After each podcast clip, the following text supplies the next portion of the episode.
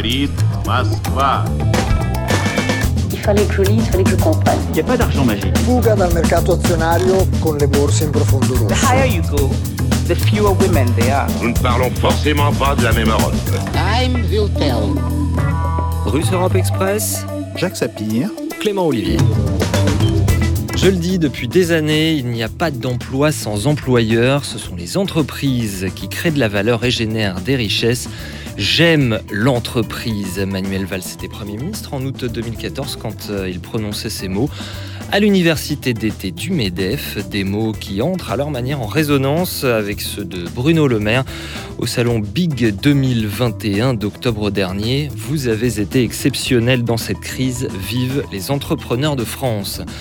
Mais au-delà de ces sentiments exprimés par nos différents gouvernements, le sujet de l'entreprise, de l'entreprise capitaliste en tant que telle, semble lui moins abordé que d'autres, campagnes présidentielles ou pas, et les programmes se concentrent plutôt sur les inégalités salariales ou le droit du travail. Alors, quelle mutation a connu l'entreprise comme lieu de création de valeur? Son modèle classique se retrouverait-il dépassé dans le capitalisme financiarisé? Ou bien faudrait-il le dépasser et quelles alternatives déjà existantes ou à mettre en place? Voilà le programme de ce nouveau numéro de Europe Express. J'aime ma boîte, oui j'aime ma boîte. Clip promotionnel Jiffy, Moi je l'assume, moi je la vis, et c'est ma vie. octobre 2014. J'aime ma boîte, j'aime ma boîte, j'aime ma boîte, et moi je l'assume. J'aime ma boîte, j'aime ma boîte, j'aime ma boîte, et mon entreprise. J'aime ma boîte, j'aime ma boîte, j'aime ma boîte. Bonjour Jacques Sapir. bonjour Clément. Et en face de vous aujourd'hui, Daniel Bachet, bonjour. Bonjour. Professeur émérite de sociologie à l'université euh, d'Evry Paris-Saclay, chercheur au centre Pierre Naville.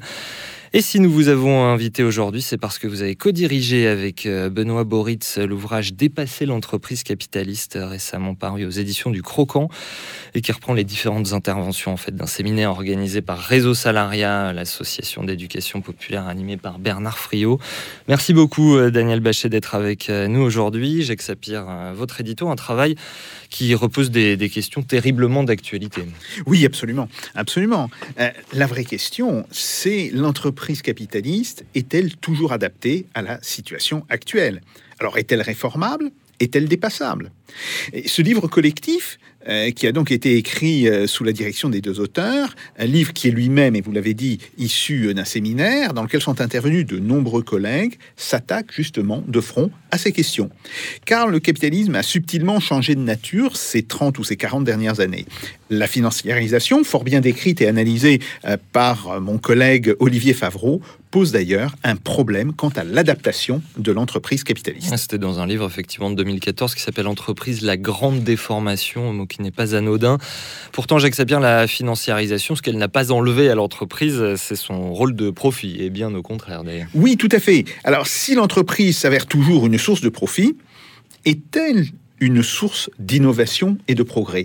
Cela est beaucoup plus discutable. Et le changement est là considérable. Mais l'entreprise aussi est-elle toujours une source de valeur? La valeur actionnariale est-elle toujours reliée à la réalité matérielle de l'entreprise? On se rappelle que certains dirigeants voulaient justement avoir des entreprises sans ouvriers et des sociétés sans entreprises. À lire certaines des contributions de ce livre, on peut en douter. Pourquoi? Eh bien parce que l'entreprise capitaliste n'a peut-être plus cette fonction de lieu où se dégage et s'approprie la survaleur, anciennement appelée la plus-value. Oui, je suis encore d'une génération euh, qui était liée au- au- aux premières traductions de Marx. Mhm.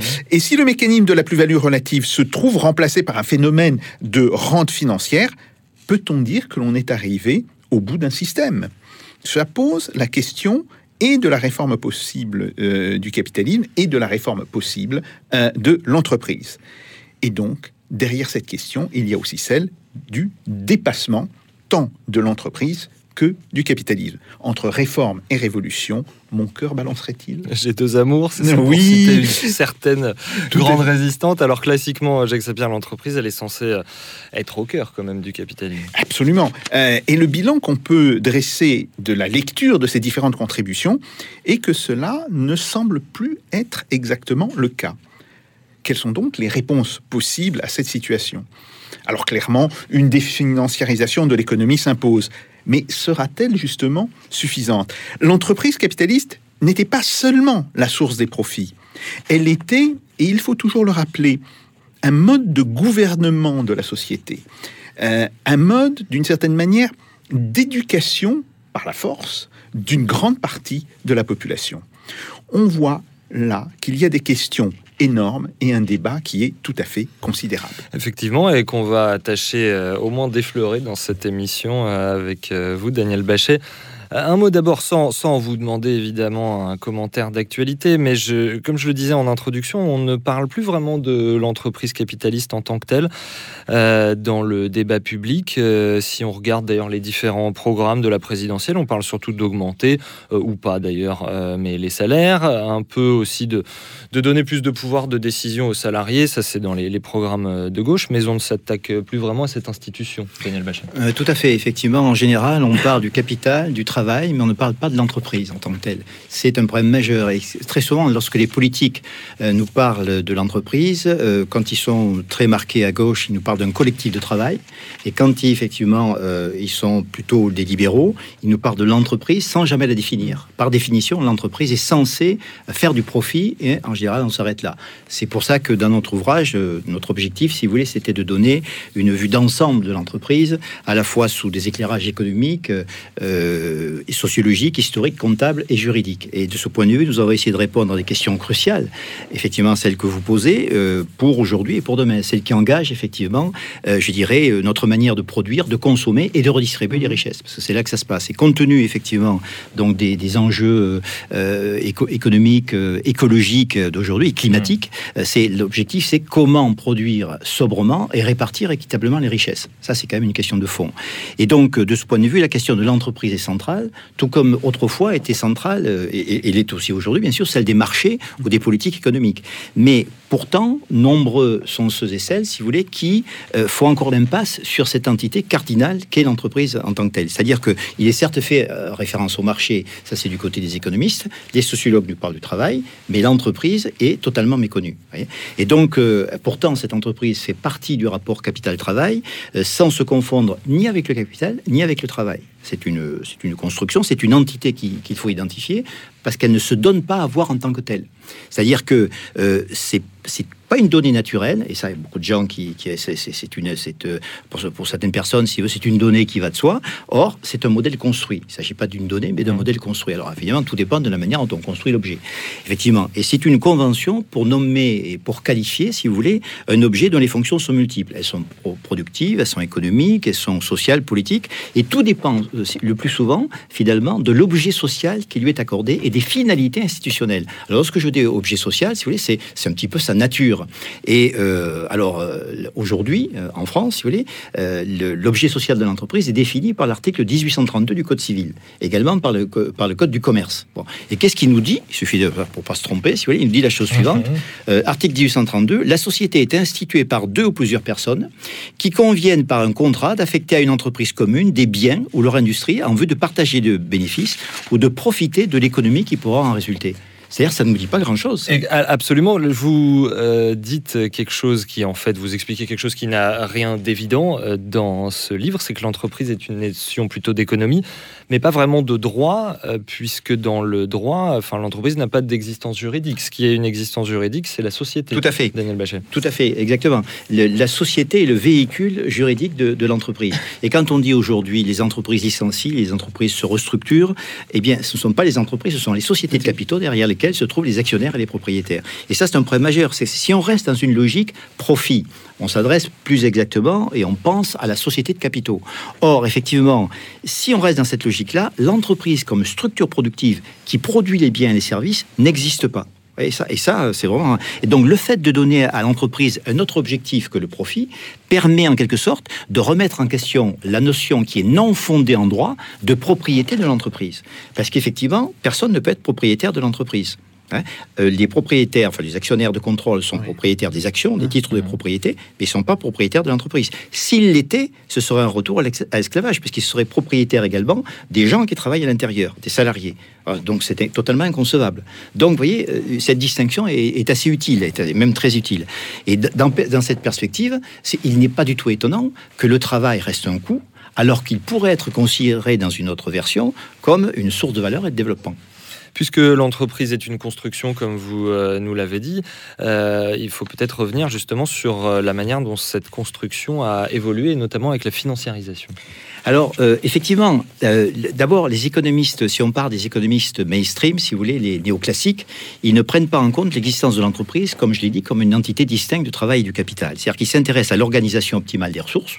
D'accord Et pourtant, même chez Adam Smith, la question centrale, c'était euh, celle de co- euh, savoir comment produire davantage. Euh, et, la coopération. Avec, et la coopération. coopération. Avec, avec, avec la fameuse histoire de la fabrique d'épingles. La fabrique d'épingles, exactement. Il faut nous rappeler, j'accepte. Euh, Oui, oui, bah c'est, c'est la première, enfin pas la première. Euh, il y avait une, une description qui avait, il y en avait déjà été fait euh, du temps euh, de la Grèce antique, Euh, mais c'est disons la, la première description moderne de la division du travail et surtout du fait que la division du travail engendre des gains de productivité importants, donc permet à l'entreprise, qui n'est toujours pas définie, euh, de faire des profits supplémentaires. C'est ça. Et effectivement, alors la, la question, c'était celle-ci. On est passé progressivement, finalement, euh, d'une approche centrée sur le travail et la production, euh, qui existe chez Smith, mais aussi chez Marx, hein, chez Marx par, par définition, à une théorie euh, centrée sur le marché et l'allocation euh, des ressources. Et les économistes ont, cependant construit, et, et- et construit euh, de manière tout à fait significative, des théories économiques, en particulier, je pense aux théories anglo-saxonnes. Alors, vous avez la théorie, j'en citerai deux, mais vous allez voir qu'elles sont liées totalement à la financiarisation et au marché. La théorie, effectivement, de, de l'agence et la théorie des coûts de transaction. Il y en a d'autres, bien entendu, mais celles-là sont quand même très significatives. Alors, la théorie des, euh, par exemple, euh, Jensen et Meklin euh, définissent en 76 la relation d'agence comme un contrat par lequel une ou plusieurs personnes, en l'occurrence le principal, engagent une autre personne, l'agent, pour exécuter effectivement une tâche en son nom qui implique donc une délégation de décision. Et là, de ce point de vue, le but est de modéliser une relation dans laquelle un principal recrute un agent dans des conditions d'information imparfaites. Ça veut dire qu'en fait, il s'agit simplement de quoi faire? D'aligner les intérêts de l'agent sur les intérêts des détenteurs de capitaux en tant que tels. Et donc, à travers quoi? À travers en particulier euh, le versement de stock options. C'est-à-dire que s'il remplit les fonctions, il aura des stock options. S'il ne remplit pas, il en aura moins. Alors ça, c'est une théorie très importante. Elle, est quasiment dominante. hein. On ne parle que de ça. Alors ça, c'est en lien directement avec la financiarisation. Et une deuxième, qui est un peu plus peut-être sophistiquée, mais qui est totalement réductrice, c'est la théorie des, des- des coûts de transaction. Les coûts de transaction, alors vous avez... euh, euh, parce qu'effectivement, les néoclassiques, à un moment donné, fonctionnent à partir du marché, sur la base du marché. Et donc, euh, il on comprend bien, à partir de certains moments, euh, qu'il existe des organisations. Il faut donc expliquer ces organisations. Hein, tout ne peut pas s'expliquer uniquement par le marché. Ça aurait intéressé les néoclassiques de fonctionner uniquement sur le marché et sur les marchés efficients et tout le reste. Mais c'est pas le cas. Donc, le point de départ de Ronald Coase, dans un célèbre article que vous connaissez bien Jacques et que vous devez connaître aussi, de 1937, Vous me surestimez. c'est la nature de la firme, la nature de l'entreprise. Euh, et effectivement, là, on postule, euh, William- d'abord Coase puis Williamson, postule effectivement que toute transaction économique engendre des coûts préalables à la réalisation, coûts qui sont liés à la recherche d'informations, aux défaillances du marché, euh, etc., etc. Dès lors, si le marché peut engendrer des coûts très importants, eh bien, les agents économiques peuvent être amenés finalement à terme à internaliser ces coûts. Et ils internalisent dans le cadre de- d'une ce qu'ils appellent la hiérarchie. Et la hiérarchie, c'est fait office d'entreprise, évidemment. Et donc, si vous voulez, à partir de ce moment, entre le marché et l'entreprise, il y a bien sûr effectivement des formes hybrides qui peuvent être identifiées, comme la sous-traitance, euh, les concessions, les réseaux, etc., etc. Et vous voyez l'idée, ça, c'est-à-dire qu'à partir d'un certain moment, on arbitre entre le marché l'organisation. Et euh, alors, il y a tout un jargon qui est spécifique à ce monde-là. Euh, les actifs spécifiques, c'est-à-dire les actifs à forte valeur ajoutée, restent dans l'entreprise. Et les actifs non spécifiques sont dégagés, sont euh, placés sur le marché. Et ça, c'est important. Parce qu'effectivement, on se dit, voyons, est-ce que ça, vous, vous citiez tout à l'heure, euh, effectivement, un, un chef d'entreprise qui ne voulait plus euh, d'usine, hein, qui voulait plus.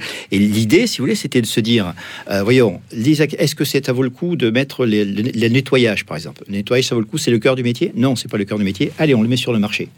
Le- On a- externalise. on l'externalise. Et, ou bien la comptabilité, qui est externalisée aujourd'hui dans certains pays, comme en Inde. vous Voyez? Donc, c'est les actifs non spécifiques marché et les actifs spécifiques à ça. Et donc, tout ceci, effectivement, renvoie à quoi? À la rentabilité, à une notion stricte de rentabilité. Et dans ce cas-là, effectivement, on voit bien que euh, c'est tr- très très faible, puisque l'entreprise n'a pas d'existence réelle, seul existent des agents individuels euh, et des contrats qui les lient. Et donc là, avec la seule notion qui est celle de rentabilité des capitaux propres. La rentabilité des capitaux propres. Oui, Je tout à fait. Euh, je voudrais d'abord euh, revenir sur un point, c'est que effectivement, il n'y a pas de définition précise de ce qu'est l'entreprise dans le discours économique actuel. Mais c'est pas le seul cas. Il n'y a pas non plus de définition précise du marché. Vrai. On dit ce que doit faire le marché, on ne dit pas ce qu'est un marché. Le marché est-il une institution? Est-il un mécanisme? Est-il un processus? Il y a une forme d'indétermination du marché et on peut dire que euh, la science économique euh, actuelle, disons la science économique euh, néoclassique, enfin, ou disons d'origine néoclassique, même si elle s'est quand même beaucoup sophistiquée par rapport à sa base de départ, réside sur ces deux indéterminations.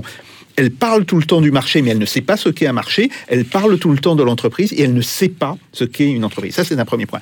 Deuxième point, sur C'est un peu la métaphore de la caverne, c'est ça? Oui, tout à fait. Deuxième point sur les actifs spécifiques. Alors, euh, moi j'ai une vision qui est un petit peu euh, différente, c'est que euh, les actifs spécifiques, ça montre aussi une forme d'échec du marché. Car un actif spécifique, quand on revient dans, la définition d'origine chez, Williamson, hein, c'est un actif qui ne sera pas revendu à son coût d'achat parce que si l'entreprise fait faillite, il ne peut pas être réutilisé dans les mêmes conditions. Et donc ça pose un véritable problème là euh, pour un fonctionnement de marché. Donc il faut savoir quand même que la, notion d'actif spécifique, elle est intéressante parce que euh, elle montre une, euh, disons, un échec de marché. Deuxième point. Troisième point qui, moi, moi, m'a toujours fasciné, quand je reprends sur cette vision de ce qu'est l'entreprise, donc développée par les, les économistes anglo-saxons, ça commence d'ailleurs euh, pendant la Seconde Guerre mondiale et juste après, avec la question de la théorie de l'équipe, euh, the theory of teams. Bon. Et quand on lit bien ce qui est écrit dans cette euh, théorie, c'est quand même assez intéressant parce que les auteurs sont parfaitement conscients qu'il y a un avantage à la coopération, autrement dit que le collectif peut être plus que la somme de ses parties. Mais immédiatement, ils cherchent à, compenser ou disons à contenir euh, cette idée en disant oui mais il faut que euh, dans l'équipe, chacun y retrouve son compte et c'est là où on va retrouver euh, toute la question du couple euh, principal-agent, de, de la relation euh, principal-agent. Mais au départ, il y a bien cette idée, cette idée que, eh bien, dans une équipe, le collectif peut être supérieur à la somme Ah des bah, parties. en anglais, ça s'appelle euh, une compagnie. hein. Tout à fait. qu'on a de la compagnie. ouais. Tout à fait. Euh, dernier point. On oublie très souvent que euh, l'entreprise telle que nous la connaissons aujourd'hui euh, n'a pas existé de tout temps. Et que au début du 19e siècle, dans le capitalisme naissant, l'une des formes importantes, c'est ce qu'on appelle le domestic system, le travail à façon, euh, qu'on va retrouver d'une certaine manière avec l'ubérisation euh, aujourd'hui. Et pourquoi Dont on a souvent parlé, c'est-à-dire que le, le- le producteur possède son outil de travail et Voilà, à la et, tâche. et- et son principal, le patron, lui donne des matières premières et vient en fin de journée récupérer euh, le produit. Pourquoi est-on passé du domestic system au fabric system? Autrement dit, pourquoi est-on passé euh, de ce travail à la maison où euh, l'ouvrier est un quasi-auto-entrepreneur, pour utiliser un, terme actuel, à une situation où il est, au contraire, un des pions dans une, dans une structure, euh, elle, industrielle. C'est le problème de la discipline. Oui, bien sûr. Et euh, il faut bien voir aussi une chose, c'est que l'entreprise a une fonction disciplinaire, non seulement dans son cadre propre, la discipline sur ses ouvriers, sur ses travailleurs, mais sur l'ensemble de la société. C'est quelque chose d'ailleurs que Marx remarque, euh, remarque très vite, puisqu'il parle de cette fameuse discipline de l'usine qui donne à la classe ouvrière son caractère organisé d'emblée que n'ont pas les autres classes. Donc, il y a aussi là un enjeu qui me semble extrêmement important et qui est un enjeu qui est aujourd'hui remis en cause justement à travers ce phénomène de l'ubérisation. Et une chose d'ailleurs, cette discipline qui est reconnue par notre droit du travail, Daniel Bachet, puisque euh, on est subordonné à son patron. C'est la, c'est la subordination, c'est-à-dire qu'on suit des ordres. Il y a un lien de subordination. Il y a un lien de subordination. Oui, c'est un contrat de subordination Mmh. d'ailleurs des salariés vis-à-vis de la Mmh. société, Mmh. pas vis-à-vis de l'entreprise, vis-à-vis Mmh. de, de- de la société en tant que telle. Et effectivement, euh, et puis on peut aller même plus, plus loin aujourd'hui, parce que ce qu'on appelle effectivement les normes comptables, la financiarisation, elle est liée aux normes Mmh. comptables, les normes IFRS, International Financial, Financial Reporting Standard. Bon, ces normes IFRS, elles apparaissent dans les années 70, effectivement, euh, le- grosso modo lors de la révolution libérale euh, Thatcher-Reagan, effectivement, et elles ont pour objectif de favoriser effectivement encore plus le pouvoir et les moyens d'action des actionnaires en tant que tels.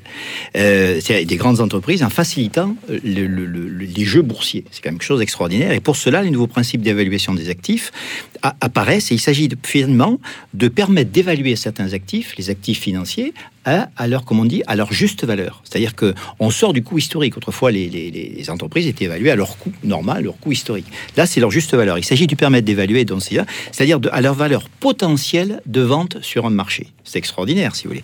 Et donc, on admet alors un enregistrement des bénéfices qui sont des bénéfices potentiels.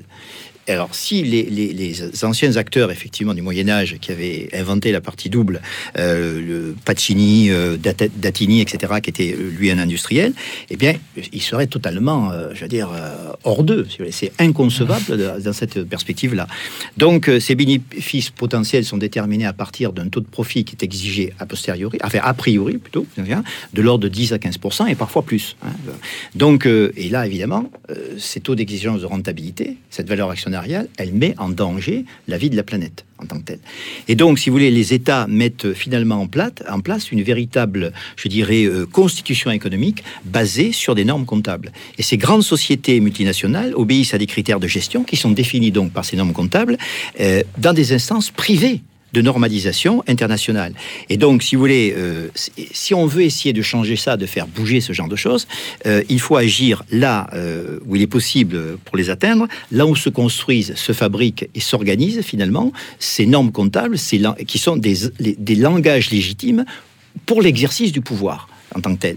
Et donc, si vous voulez, l'objet de notre livre aussi, c'était de mettre en évidence le caractère essentiellement normatif et performatif euh, de, ces, euh, de la construction des conventions comptables pour précisément, effectivement, suggérer euh, la possibilité d'ensembles cohérents, alternatifs à ce qui existe aujourd'hui. On va, on va bien sûr y venir. Euh, un mot d'abord pour répondre à ce que disait Jacques Sapir tout à l'heure en introduction. Est-ce que via la financiarisation, est-ce que l'entreprise est toujours la source de valeur euh, et de, de la richesse des détenteurs du capital, donc les, Alors- les dits capitalistes Alors, euh. Oui, mais tout, tout dépend, effectivement, euh, Jacques a raison, mais tout dépend de la manière dont on appréhende la valeur et, et dont on appréhende la richesse. Si on n'entend pas richesse, effectivement, euh, la valeur actionnariale, il est clair qu'on produit, dans ce cas-là, uniquement pour les détenteurs de capitaux. Si on n'entend pas richesse, la production de biens et des services correspond à des besoins sociaux, c'est tout à fait autre chose. C'est pour ça qu'effectivement, de, de notre point de vue, de mon point de vue, et puis on est un certain nombre à partager cette idée, c'est qu'effectivement, euh, l'objectif de l'entreprise, précisément, euh, redéfini en tant que tel. Euh, C'est-à-dire que nous définissons l'entreprise à la fois comme une société et comme une entreprise. Et donc, euh, l'ensemble des deux, combinés, permet de produire des biens et des services dont la contrepartie économique n'est plus le profit, mais effectivement la valeur ajoutée, qui est une grandeur économique intéressante, beaucoup plus intéressante en tout cas que le profit. Et dans ce cas-là, effectivement, euh, euh, il y a des modes de calcul, euh, vous verrez, enfin, vous, vous avez vu, dans les schémas, le- vous prenez les chiffres d'affaires et vous sortez les coûts d'exploitation. en tant que tel. C'est-à-dire les coûts d'exploitation, ça c'est la manière usuelle. Oui. hein. C'est-à-dire achat, salaire, amortissement, impôts et taxes, et vous avez le résultat. Sauf que ce résultat, c'est l'excès d'embauche d'exploitation. On peut le calculer d'une autre manière en disant que c'est aussi la somme des marges de chaque produit. Mmh. hein. Mais si on calcule comme ça, eh bien simplement, l'entreprise n'existe pas. C'est-à-dire que vous avez une comptabilité économique, mais le monde physique dans lequel vous produisez les biens et les services n'est pas pris en compte. Donc vous avez une deuxième manière de, de, de- voir, de- de- de- d'appréhender euh, l'entreprise, c'est de compter également, c'est de partir de la valeur ajoutée. Et cette valeur ajoutée, vous prenez les chiffres d'affaires, vous enlevez les consommations intermédiaires, effectivement. Après, vous pouvez enlever les consommations directes. Et effectivement, vous avez la valeur ajoutée de l'entreprise. Et c'est cette valeur ajoutée qui vous permet de financer euh, les intérêts, les impôts, les salaires, les dividendes, et de, également de, euh, de financer l'autofinancement, en quelque sorte. et donc, euh, autrement dit, le profit, c'est une partie de la valeur, c'est une, une toute petite partie. La contrepartie économique réelle de la richesse qui a été créée, c'est cette notion de valeur ajoutée. Et là, effectivement, moi, je travaille essentiellement sur le bilan, Euh, plus exactement sur le compte d'exploitation, alors que certains de mes amis travaillent sur le bilan. Je pense que c'est plus intéressant, enfin, c'est quand même plus opératoire de travailler sur le compte d'exploitation parce qu'on voit mieux les variations et c'est ce qu'on regarde assez couramment dans une entreprise. Et lorsque effectivement, alors voilà, euh, voilà un petit peu pour l'idée. Et lorsqu'effectivement, avec certains de mes amis, nous intervenons, parce que je suis aussi consultant, ce que nous faisons, c'est que nous demandons aux chefs d'entreprise de nous montrer leur compte. Et on voit très rapidement que euh, sur quoi ils, peuvent agir, évidemment. Alors d'abord, sur la manière de calculer la productivité. La productivité, ils la calculent par le ratio chiffre d'affaires pour effectif, sur effectif. Vous imaginez calculer la productivité comme ça Ça veut dire que pour augmenter ma productivité, je réduis mes effectifs. Alors que c'est une manière absurde de calculer la productivité. La productivité, c'est un ratio sur euh, mesure de la production, sur les mesures des ressources qui sont mises en œuvre. C'est pas chiffre d'affaires sur effectif. Vous voyez, à partir du moment, effectivement, où le jeu est faussé, les, les concepts sont pas les bons, bah, tout le reste forcément en découle. Et d'ailleurs, comment réagissent-ils euh, les gens euh, quand vous leur expliquez que ça pourrait fonctionner Alors, différemment vous Sans avez- révéler vos secrets Monsieur- professionnels. Non, non, non, il n'y a pas de souci. Alors nous, nous avons effectivement mis en place avec, euh, je pense, euh, avec euh, Paul-Louis Brodier, euh, des comptes spécifiques de Mmh. valeur ajoutée. Et plutôt que de leur faire de longs discours, je peux me permettre de faire des longs discours à mes étudiants, qui Mmh. seront mes, mes que trois pour l'expliquer dans le détail, un chef d'entreprise, c'est plus compliqué parce qu'il est censé connaître Oui. sa boîte. Et si vous voulez, il y a, y a- y a tout un, comment dirais-je, une certaine, une certaine Peut-être que la théorie lui importe assez voilà, c'est ça, la théorie. est importante. Donc il faut aller vite. Et nous avons mis en place des comptes orientés valeur ajoutée, ce qui fait que lorsqu'effectivement l'entrepreneur nous donne, nous montre ces, ces chiffres, nous transférons par des logiciels de gestion les comptes de profit en compte de valeur ajoutée. Et là, il se rend compte qu'il n'est pas obligé systématiquement de taper sur, sur la masse salariale, qui a des facteurs de valeur qui n'ont rien à voir avec effectivement la baisse permanente des coûts, la baisse permanente des effectifs. Il y a, il y a des vrais au niveau des produits en tant que tels.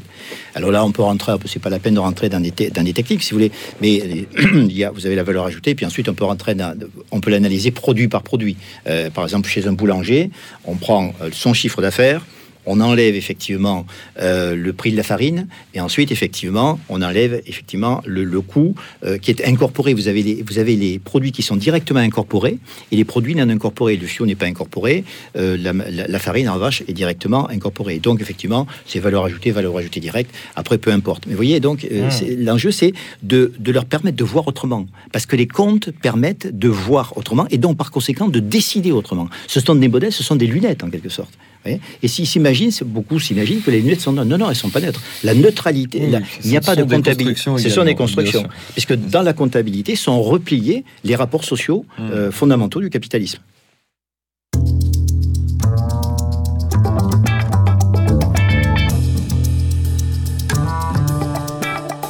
Russe Europe Express, Jacques Sapir. Clément Olivier. Oui, tout à fait. Euh, L'intérêt de la valeur ajoutée, c'est qu'il fait immédiatement apparaître le partage de la valeur ajoutée comme la question centrale, euh, en fait, de toute l'activité économique. Euh, comment le partage-t-on entre salaire et profit? Comment le partage-t-on au sein des salaires? Parce qu'il y a évidemment euh, les salaires liés à la production et les salaires liés au contrôle sur la, euh, production. Euh, L'une des caractéristiques des entreprises françaises, par exemple dans les années 80-90, c'était que les salaires des ouvriers étaient plutôt plus faibles que ceux de nos partenaires européens, mais les salaires du personnel d'encadrement étaient plutôt plus élevés, ce qui impliquait donc une autre forme de répartition, mais à l'intérieur même, cette fois-ci, euh, de la question des salaires. Donc oui, ça, ce sont des questions qui sont euh, tout à fait essentielles. Alors après, euh, par rapport à ça, on peut poser deux questions. Première question, est-ce que l'entreprise actuelle correspond encore aux besoins du capitalisme? Autrement dit, est-ce que c'est dans le cadre de l'entreprise que se fait l'innovation? Et c'est un point important parce que, alors, je vais reprendre un, un des grands penseurs euh, de l'innovation, Schumpeter. Donc, pas du tout dans le, dans le cadre de Marx. Mais même Schumpeter, il explique qu'il y a deux types euh, de dirigeants. Il y a le dirigeant innovateur et il y a le dirigeant gestionnaire. Et il montre très bien à travers quel mécanisme le dirigeant gestionnaire cesse d'innover. Et le seul qui innove, c'est le dirigeant innovateur, mais qui lui est un perturbateur du système. Car toute innovation implique en fait une remise en cause du système euh, tel qu'il existe. Dans un certain vocabulaire, on appelle ça être disruptif. oui, oui, si on veut, si on veut, tout à fait. Euh, et là se pose un vrai problème. Euh, Est-ce que aujourd'hui le, le système de la financiarisation, du capitalisme financiarisé, profite plutôt à des euh, dirigeants innovateurs ou à des dirigeants qui sont de purs gestionnaires Ça, c'est la première question. La deuxième question, c'est, eh bien, si l'entreprise capitaliste n'est plus adaptée à la forme du capitalisme actuel, vers quoi va-t-elle évoluer? Va-t-elle évoluer euh, vers euh, ce que vous avez dit tout à l'heure, c'était en fait le processus de l'ubérisation, le, processus de l'externalisation constante et, et y allant toujours plus, ou au contraire, n'y a-t-il pas un autre modèle à travers les coopératives? Et là, en particulier, on, on a le, le- le grand exemple, même, même s'il a connu des, euh, des problèmes dans les années euh, 2012-2013, euh, l'exemple de Mondragon, euh, qui avait euh, survécu En Espagne, ouais. en Espagne, qui avait survécu au Pays euh, Basque. au- Pays Basque. Il avait survécu euh, 50 ou 60 ans. euh, Il avait même survécu au franquisme, si vous voulez. Mmh. Et donc, il y a bien là peut-être un autre modèle. Daniel Bachet, votre réponse. Alors effectivement, euh, vous avez tout à fait raison. Dans le cas de Schumpeter, Schumpeter est, est- est- sort de la routine. Son objectif, c'est de sortir des routines, effectivement, et de valoriser l'entrepreneur, qu'il est l'entrepreneur disruptif. On est tout à fait d'accord. Euh, et il manque peut-être chez, euh, chez Schumpeter l'idée d'entreprise. Il y a l'idée d'entrepreneur, mais il n'y a pas tout à fait l'idée d'entreprise. Et c'est ce qui manque souvent. Et l'enjeu aujourd'hui, c'est de précisément, comme je disais, de faire exister cette entreprise. Alors il est vrai que on a sous la main des choses qui existent. C'est la coopérative, vous avez raison. Et euh, c'est quelque chose de, tout à fait passionnant parce que, par définition, on introduit la démocratie euh, dans une organisation productive. C'est-à-dire que c'est un homme égale une femme égale une voix. Donc ça, c'est la démocratie interne à l'entreprise. Euh, ensuite, effectivement, vous avez l'exemple de Mondragon est un très bon exemple puisque effectivement, il fonctionne à grande échelle. Et sauf que il y y a un tout petit problème, c'est qu'il ne s'est pas généralisé. Alors c'est un modèle, effectivement, mais un modèle aujourd'hui qui est, fi- fi- comment dirais-je, qui se développe dans un océan de libéralisme. C'est ça.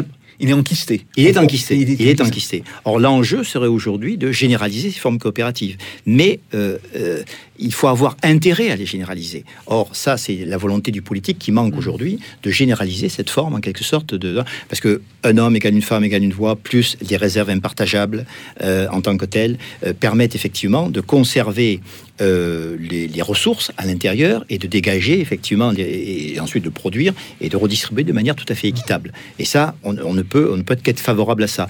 Nous, notre idée, si vous voulez, c'est de faire la même chose pour les entreprises classiques. Hein.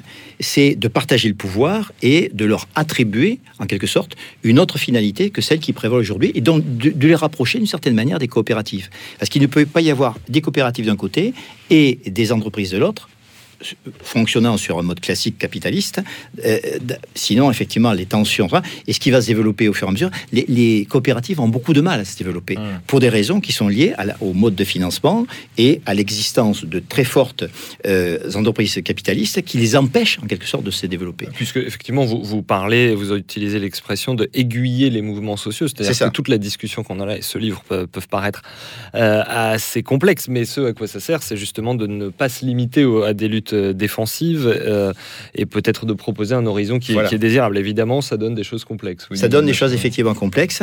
C'est jouable, et, et on peut tout à fait montrer aujourd'hui avec une nouvelle définition d'entreprise, une nouvelle finalité à lui assigner, que ces entreprises-là se rapprocheront du mode coopératif. C'est-à-dire qu'effectivement, pourquoi l'entreprise, pourquoi la démocratie aujourd'hui s'arrêterait à la porte de l'économie et s'arrêterait à la porte des entreprises Il y a un truc qui ne va pas. D'autant que le contrat de subordination, nous sommes tous ici des démocrates, démocrate, euh, partisan. euh, hein. mais pourquoi, euh, effectivement, la démocratie s'arrêterait à la porte de l'entreprise alors que le contrat de subordination est un contrat de travail qui est attentatoire à l'idée d'égalité des hommes et des femmes en dignité. Ce sont des rapports féodaux qui continuent à subsister alors que par ailleurs, dans le champ politique, nous avons des, des rapports de négociation, de discussion qui permettent effectivement aux citoyens d'exister.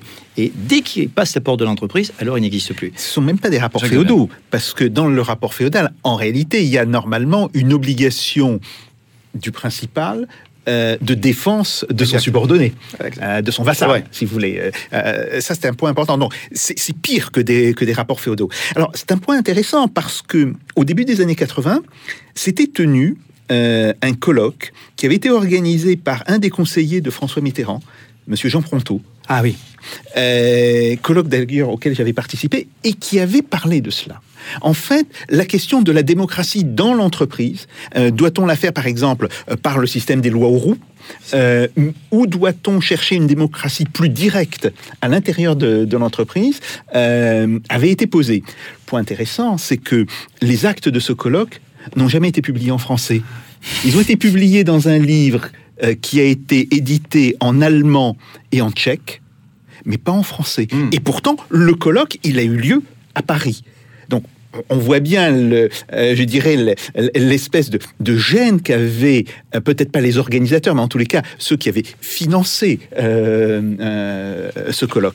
Mais néanmoins, c'est une idée qui est extrêmement importante parce que comment la démocratie peut-elle survivre si elle n'est pas intégrale dans la société? S'il existe une partie importante de la société, l'entreprise, où cette démocratie n'a pas, euh, n'a pas lieu d'être.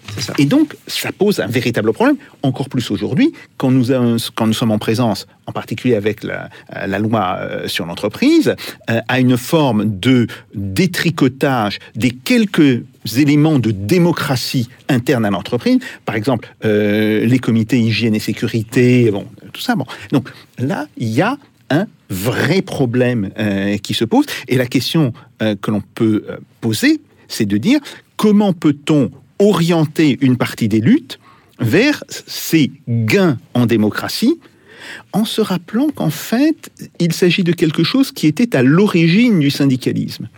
Car au XIXe siècle, quand les syndicats commencent à se constituer, ils sont très souvent porteurs de l'idée de coopérative. Ça. Justement, euh, pour cette raison-là. Et donc, euh, là, on, on peut aujourd'hui se poser la question de savoir est-ce que le syndicalisme, en abandonnant cette partie et en se concentrant essentiellement sur la défense euh, des intérêts immédiats des travailleurs, euh, n'a-t-il pas, d'une certaine manière, euh, lâché la proie pour l'ombre? Tout à fait, effectivement. Euh, vous avez parfaitement raison. Et en plus, si vous voulez, euh, je crois qu'on parlait effectivement des, des approches euh, économiques de l'entreprise tout à l'heure, mais il y a également, euh, ils sont prisonniers, le monde de- de- des syndicats est prisonnier également, comment dirais-je, de, de l'empire du, du juridique aujourd'hui. Et euh, s'il fallait effectivement là aussi donner quelques indications sur la manière de voir, sur la manière de percevoir euh, ces- cette entreprise, euh, on voit que ce qui domine aujourd'hui, c'est la conception patrimoniale contractuelle de l'entreprise. C'est-à-dire, en fait, si vous voulez, qui combine droit de propriété et droit du travail. Alors, sachant que dans cette perspective-là, on voit bien que le droit du travail, comme vous dites, est détricoté et, réduit à une peau de chagrin. Et dans cette conception-là, qui est en quelque sorte, je dirais, la dominante aujourd'hui, l'entreprise, ben, elle face à face, plusieurs euh, partenaires qui sont également légitimes en tant que tels.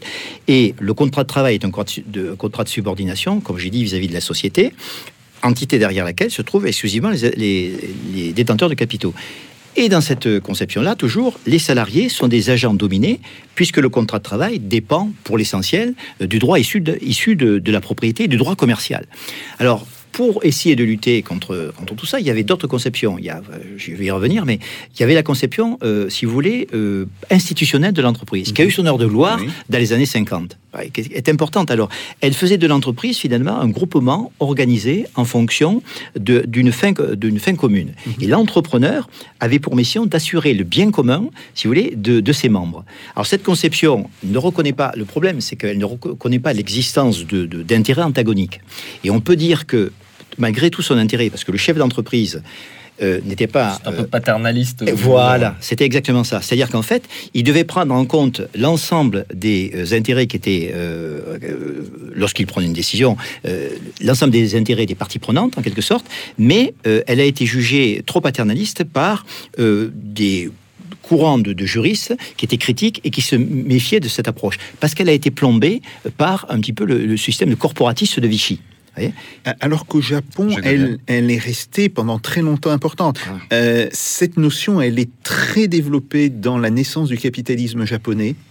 Euh, les auteurs japonais, en particulier dans les années 20 et dans les années 30, disent la tâche du gestionnaire d'une entreprise au Japon n'est pas la même qu'aux États-Unis.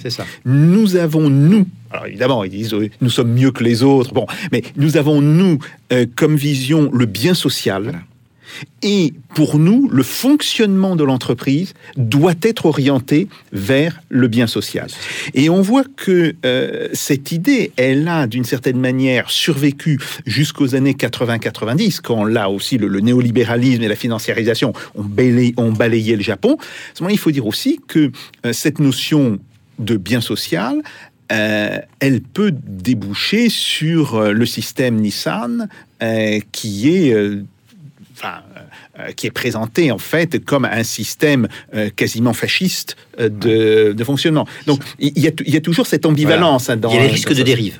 Tout à fait. Et, alors, chez, chez Paul Durand, par exemple, qui était le grand théoricien dans les années 50, 80, c'était pas du tout, il n'y avait pas de risque de dérive de fasciste, vous voyez. Mais combattu en tant que tel parce que, euh, d'une part, le, le patronat et surtout euh, les syndicats et le monde du travail considéraient que l'entreprise était par euh, définition un, lieu conflictuel, si vous voulez. Et juste peut-être juste ça, c'est que il y a, pour terminer finalement là-dessus sur cet aspect-là, il y avait la conception marxienne ou marxiste. Marx est un grand auteur évidemment de ce point de vue, mais chez Marx, il n'y a pas de définition précise de l'entreprise. Il y a dans le livre 1 du Capital, il y a la fabrique, l'usine, la manufacture, etc. Et puis lorsqu'on va au livre 3, on voit effectivement euh, la société, la grande société anonyme. Ça, c'est tout à fait juste. Mais euh, la conception marxienne postule finalement que le rapport capital-travail est un rapport asymétrique, ce qui est juste, euh, qui confère au salarié sa position de non-sujet économique. Jusque-là, on est d'accord. Le salarié est exploité et dominé. Mais la question à partir de ce moment-là, c'est de savoir comment résoudre le dépassement du binôme capital-travail, Euh, sachant qu'il n'y a pas de troisième terme. C'est ça le problème, vous voyez. Alors, bien sûr, le troisième terme, on l'attend, c'est la révolution, etc., etc. Mais en attendant, dans ce cas, et donc, si la lutte de classe reste circonscrite au rapport capital-travail, elle n'aura pas pour effet immédiat, si vous voulez, pour conséquence, de permettre un dépassement de- des formes actuelles d'exploitation, puisqu'elle présuppose dans son immédiateté la reproduction sans fin de ce rapport. Il lui manque, si vous voulez, ce troisième terme. C'est pour ça qu'on essaye de l'introduire. Et justement, euh, par rapport à l'existant, à ce qui existe aujourd'hui, est-ce que vous n'allez pas plus loin, même beaucoup plus loin euh, que les scopes qui existent ou que les différentes formes de, coopératives qui existent C'est-à-dire euh, qu'une coopérative euh, fait du profit, qu'elle répartit à peu près équitablement. Là, vous parlez de propriété non lucrative et d'une entreprise dont le but serait de répondre à des besoins sociaux plutôt que de générer du profit, Daniel Mechet. Oui, alors effectivement, on, se rapproche quand même beaucoup des, coopératives. Alors le problème des coopératives, parfois, c'est qu'on voit les- des, des super exemples comme ceux de Mondragon, c'est que leurs comptes euh, restent des comptes orientés profit. Mais c'est un profit partagé. Ce qu'on essaie de montrer, c'est effectivement que d'autres indicateurs sont possibles en tant que tels, ces comptes de valeur ajoutée, dans lesquels les salariés s'y retrouveront beaucoup mieux, si vous voulez. Et nous, effectivement, euh, quand on a fait des interventions, comme nous sommes intervenus dans ce certain d'entreprises, évidemment, c'est pas des, nous n'intervenons pas dans des multinationales, mais plutôt dans des groupes, dans des petites entreprises, des entreprises moyennes. Effectivement, les salariés s'approprient les comptes de gestion, ces comptes de valeur ajoutée, pour en faire autre chose. Et ils se rendent compte que la valeur ajoutée et euh, l'entreprise en tant que telle définie, comme j'ai défini tout à l'heure, était bien l'objectif des uns et des autres, à la fois du dirigeant, qui a accepté cette logique-là, et euh, du monde du travail lui-même.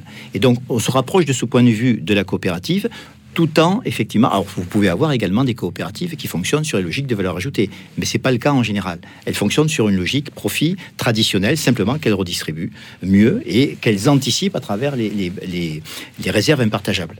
Et par rapport à- aux entreprises à mission, Jacques Sapir, qui ont été euh, instaurées par euh, la fameuse loi Pacte qui a été euh, portée par Bruno Le Maire, dont on avait parlé ici Oui, même. tout à fait, tout à fait. Alors la question, c'est de savoir qu'est-ce que l'on met derrière. Euh, La une question, c'est surtout est-ce que c'est possible ou est-ce que ça devient uniquement un prétexte?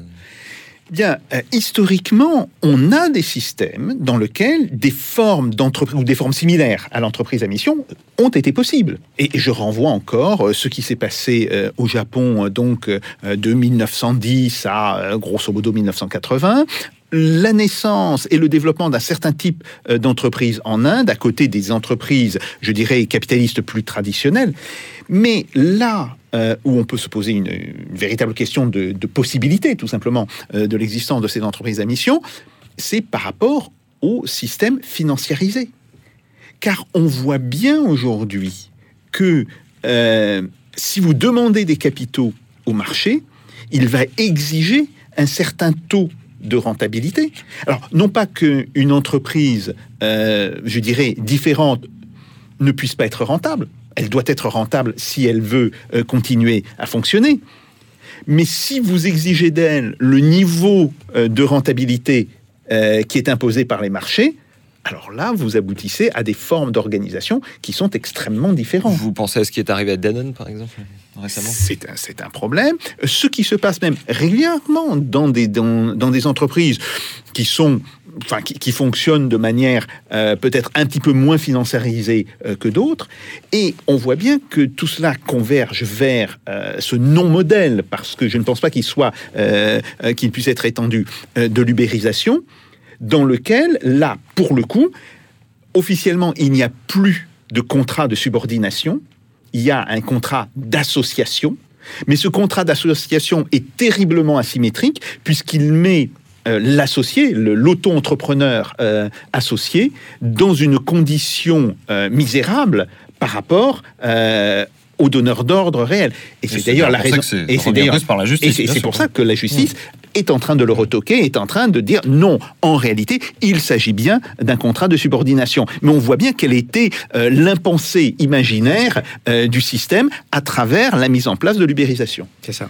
Et donc, euh, cet horizon euh, que vous nous proposez d'entreprises euh, qui n'auraient plus pour but le profit, mais de répondre à des besoins sociaux, est-ce que c'est quelque chose qu'on est capable de mettre en place dans le système actuel de façon incrémentale, pas à pas, sans bouleverser totalement l'existant, à la manière, c'est justement, puisque vous avez travaillé avec Réseau Salariat, Bernard Friot parle toujours du déjà là. Il dit que la, la sécurité sociale française est un déjà là, un îlot de communisme dans un système capitaliste. Est-ce que ce que vous proposez sur les entreprises, on peut le mettre en place de cette manière-là, ou bien ça ne peut pas marcher parce que euh, elle- le système serait forcément enquisté et qu'il faudrait donc que tout le capitalisme tombe pour mettre en place ça, Daniel Bachet? C'est une question qui est très large et très intéressante à la fois. Alors effectivement, nous, dans un premier temps, euh, lorsque l'on fait un travail de consultant euh, appuyé sur des ressources universitaires, on essaye, euh, effectivement, je vous l'ai dit, on sauve des entreprises, on les repositionne sur des sentiers de développement. Et si on ne le faisait pas, ça veut dire qu'on montre que techniquement, de manière opératoire, ça fonctionne. Si on ne le faisait pas, on dirait, ben, quelle est l'alternative? L'alternative, ça veut dire qu'elle existe ici et maintenant, aujourd'hui. Mais effectivement, comme je vous le disais, euh, on touche plutôt, et mon ami Paul-Louis Brodier a été un des, fondateurs de, ce, de cette analyse, euh, euh, nous avons touché des dizaines, des dizaines, des dizaines d'entreprises, mais nous n'avons pas touché le système productif dans son ensemble, parce qu'après, il faut agir au niveau, effectivement, politique pour généraliser tout ça. Alors, concernant le, cadre plus général, il y a une question majeure, effectivement, vous avez raison, qui se pose.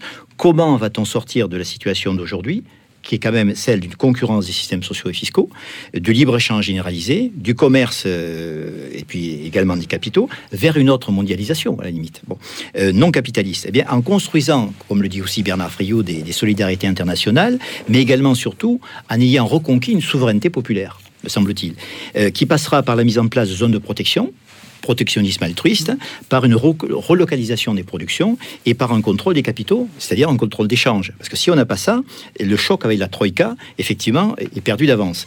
Donc, avec quelques autres, nous proposons effectivement euh, de partir, mais du- nous aussi, du déjà là, c'est-à-dire de, de sortir de l'entreprise capitaliste, de socialiser les banques et d'engager au niveau macroéconomique une planification écologique et négociée pour faire reculer les forces du marché. Ah, Pardonnez-moi, mais qu'est-ce qui est déjà là dans tout ce que vous venez de dire? Alors, euh, ce, qui, ce qui est déjà là, si vous voulez, c'est de sortir de l'entreprise capitaliste. Mhm. C'est à travers, effectivement, euh, les expérimentations que, que nous mettons en Mhm. place. Ensuite, effectivement, euh, euh, ce qui n'est pas déjà là, mais qu'il faudrait mettre en place, C'est la socialisation à généraliser, socialisation des banques, euh, engager au niveau macroéconomique cette planification négociée pour faire reculer, donc, comme je disais, les forces du marché. Il s'agit d'un processus donc de coordination négociée qui concerne l'ensemble des investissements euh, privés et publics. Ça veut dire que finalement, l'échange marchand, il subsiste, mais les forces du marché sont remplacées par un processus de négociation qui permet de parvenir à un ensemble d'investissements qui sont interdépendants et négociés en tant que tels. Et selon moi, les propositions de Bernard Friot peuvent avoir du sens pour construire une société effectivement non capitaliste, mais une fois que les rapports sociaux sont parvenus à un certain état ou degré de maturité, si vous voulez, démocratique, et que l'État est engagé dans une certaine direction pour socialiser l'économie. Les expérimentations peuvent venir du bas, mais pas uniquement du bas. Il faut que les choses viennent aussi du haut, si on peut dire, c'est-à-dire l'institution de de la mise en place d'institutions macrosociales différentes de celles qui existent aujourd'hui. Voilà, pour citer euh, Sapir, cette célèbre banderole qui était affichée sur l'usine des montres Lip pendant la, la fameuse grève de 73, ça fonctionne, ça fonctionne. On produit, on vend, on se paye. Votre euh, conclusion Oui, tout à fait. Euh, euh, la véritable question, c'est de savoir comment on articule ce double mouvement, ce mouvement qui doit partir de la base, mais ce mouvement qui doit aussi partir du sommet, autrement dit, euh, qui doit être déterminé par la lutte politique et par la victoire politique d'un camp euh, sur l'autre. Donc ça, c'est une véritable question. Euh, transversale par rapport à cette question, il y a la question de la souveraineté. Parce qu'on voit bien, et, c'est très important, qu'il y a des espaces de souveraineté au niveau local, euh, dont d'ailleurs euh, Guizot parlait quand il parlait justement euh, comment se constituer progressivement le pouvoir des bourgeois des villes face aux féodaux à travers des espaces locaux de souveraineté. Mais ces espaces locaux de souveraineté ne peuvent survivre que s'ils s'appuient sur un espace général, un espace national de souveraineté. Donc on est bien là face une dialectique euh, je dirais, du local et du central, non pas du global, mais du central, du, euh, euh, national. Et cette dialectique, elle reste extrêmement difficile à mettre en œuvre. Tout à fait. Voilà, eh bien merci euh, Daniel Bachet. On vous retrouve donc euh, aux éditions du Croquant avec Dépasser l'entreprise capitaliste pour donc les cahiers du salariat. Merci bien sûr aussi à vous Jacques Sapir et à vous derrière euh, votre ordinateur ou votre euh, boîte à podcast, une émission fabriquée cette semaine encore par des producteurs de valeur audiovisuelle. Jeanne D'Amato Pipo Pucci à la technique. On vous retrouve euh, toutes et tous euh, l'année prochaine dans Russe Europe Express. D'ici là, faites pas vos Jacques pendant les fêtes et salutations.